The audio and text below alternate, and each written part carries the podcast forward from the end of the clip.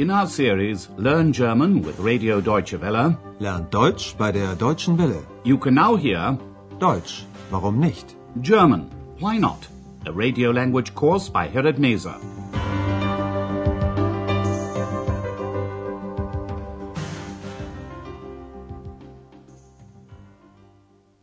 Liebe Hörerinnen und Hörer. Hello and welcome back. Today you can hear lesson three. It's very central. Das liegt sehr zentral. If you heard the last lesson, you'll remember that Andreas was giving information to hotel guests at the reception desk of the Hotel Europa. One guest wanted to make a telephone call. Gibt es hier ein Telefon? Aber natürlich. Kann ich mal telefonieren? Andreas also offered to help other hotel guests. Listen to the next dialogue. This is what you can say if you want to help someone. Kann ich Ihnen helfen?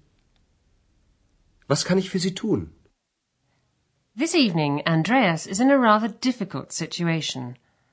A couple have arrived at the reception desk of the hotel. It seems they can't agree about what they want. Listen to the first part of their conversation with Andreas. What does Andreas suggest? Guten Abend.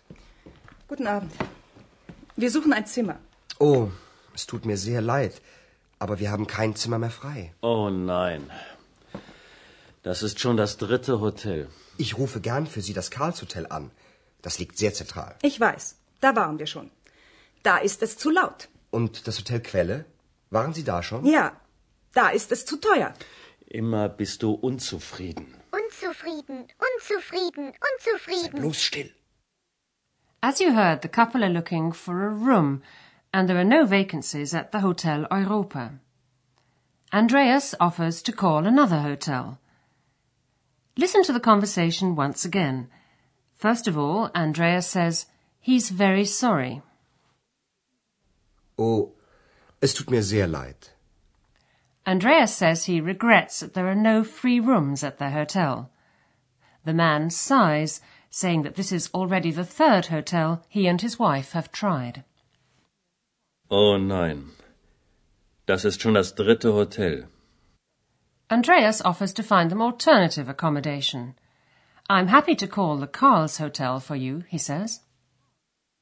Ich rufe gern für Sie das Karlshotel an.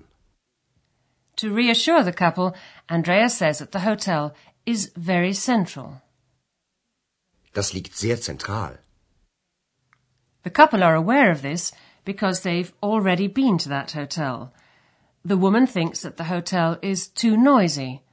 Laut. It's too noisy there, she says. Da ist es zu laut.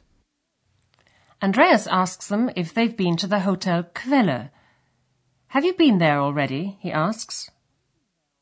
Waren Sie da schon? The woman doesn't like that hotel either. It's too expensive, she says. Da ist es zu teuer. Her husband is very annoyed. He tells his wife she's always dissatisfied, unzufrieden. Immer bist du unzufrieden. Of course, this is just the right moment for Ex to get involved in the conversation. She repeats the last word. Unzufrieden, unzufrieden, unzufrieden. Andreas is embarrassed because he's faced with an argumentative couple and Ex. Andreas tells Ex to be quiet. Sei bloß still. Andreas suggests to the couple that he could ring up a guest house, pension. Listen to the scene once again. What does Andreas say about the guest house? Ich kann auch eine Pension anrufen. Die Pension König. Und wie ist die? Sehr ruhig. Aber nicht so zentral. Egal. Bitte rufen Sie da mal an. Moment mal. Wie kommen wir denn dahin? Ich kann ein Taxi für Sie bestellen. Und der Bus Nummer 40 fährt dahin. Der hält ganz in der Nähe. Na gut. Dann rufe ich jetzt mal da an. Andreas says the guest house is very quiet, but it's not as central as the other hotels. Listen again. Andreas suggests calling a guest house pension. The name of the guest house is König, which means king. I can also ring a guest house, he says, the König guest house. Ich kann auch eine Pension anrufen. Die Pension König. The woman asks Andreas what the guest house is like. Andreas describes it as very quiet, but not as central. Sehr ruhig, aber nicht so zentral. The woman's husband doesn't seem to mind this. He says it's all the same. Egal. He asks Andreas to ring the guest house. Egal. Bitte rufen Sie da mal an. But before he does so, the woman wants to know how they'll get there. Just a moment, she says. How do we get there? Moment mal. Wie kommen wir denn dahin? Andreas offers to call them a taxi. Ich kann ein Taxi für Sie bestellen. He says they can also get there by bus. In German, it's pronounced Bus. The number 40 bus goes there, he tells them. Und der Bus Nummer 40 fährt dahin. Andreas adds that the bus stops near the guest house. It stops very close by, he says. Der hält ganz in der Nähe. The woman agrees to this suggestion, and so Andreas calls the guest house. And while Andreas is on the phone, let's take a look at some of the special features of verbs that you've heard today, and also at the use of the article.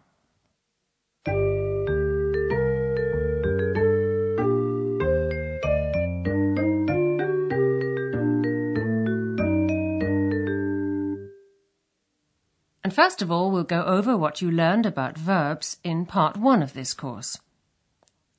In German, the basic form of the verb, the infinitive, ends in en. Liegen. Liegen. Verbs in German are inflected. That means that they change their endings depending on whether they're used in the first, second, or third person, or whether they're used in the singular or plural. The verb endings are added on to the verb stem. To form the stem, you remove the en ending from the infinitive. In the third person singular, the ending is t. Liegt. Das Hotel liegt sehr zentral. Some verbs in German are irregular. In today's lesson, you heard two irregular verbs fahren, to go or drive, and halten, to stop. Fahren. Fahren. Halten. Halten. These verbs change their vowel in the second and third person singular by adding an umlaut, those two dots that you sometimes see on the top of an A, an O, or a U. An umlaut changes the sound of the vowel. Listen to these two examples in the third person singular of the verbs fahren and halten. Fahren. Der Bus Nummer 40 fährt dahin. Halten. Der hält ganz in der Nähe. And next we'd like to explain something about the definite article. The definite article, der, die, das, can also be used as a pronoun. That means it can stand on its own without a noun. The form of the article doesn't change. Listen to these examples. We begin with the masculine article der. Der Bus. Der Bus Nummer 40 fährt dahin. Der hält ganz in der Nähe. And now the feminine article die. Die Pension. Ich kann auch eine Pension anrufen. Die Pension König. Und wie ist die? And finally, the neuter article das. Das Hotel. Ich rufe gern das Karlshotel an. Das liegt sehr zentral.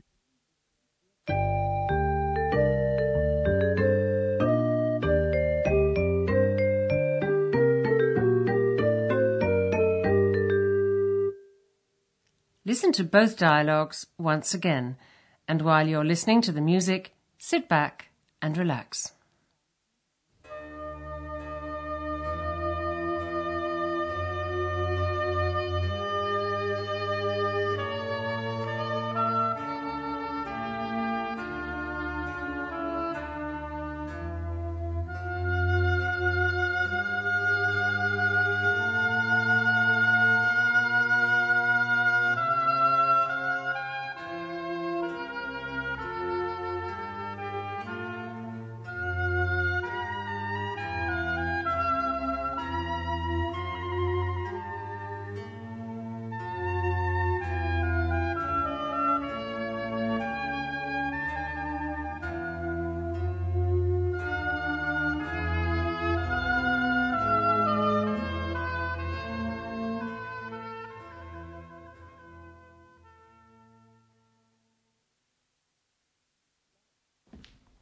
Guten Abend.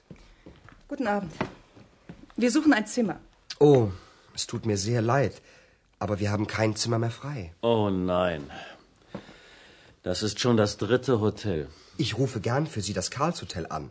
Das liegt sehr zentral. Ich weiß, da waren wir schon. Da ist es zu laut. Und das Hotel Quelle? Waren Sie da schon? Ja, da ist es zu teuer. Immer bist du unzufrieden. Unzufrieden, unzufrieden, unzufrieden. Bloß still. Andreas wants to help the couple to find a room, and so he offers to call a guest house for them. Ich kann auch eine Pension anrufen. Die Pension König. Und wie ist die? Sehr ruhig.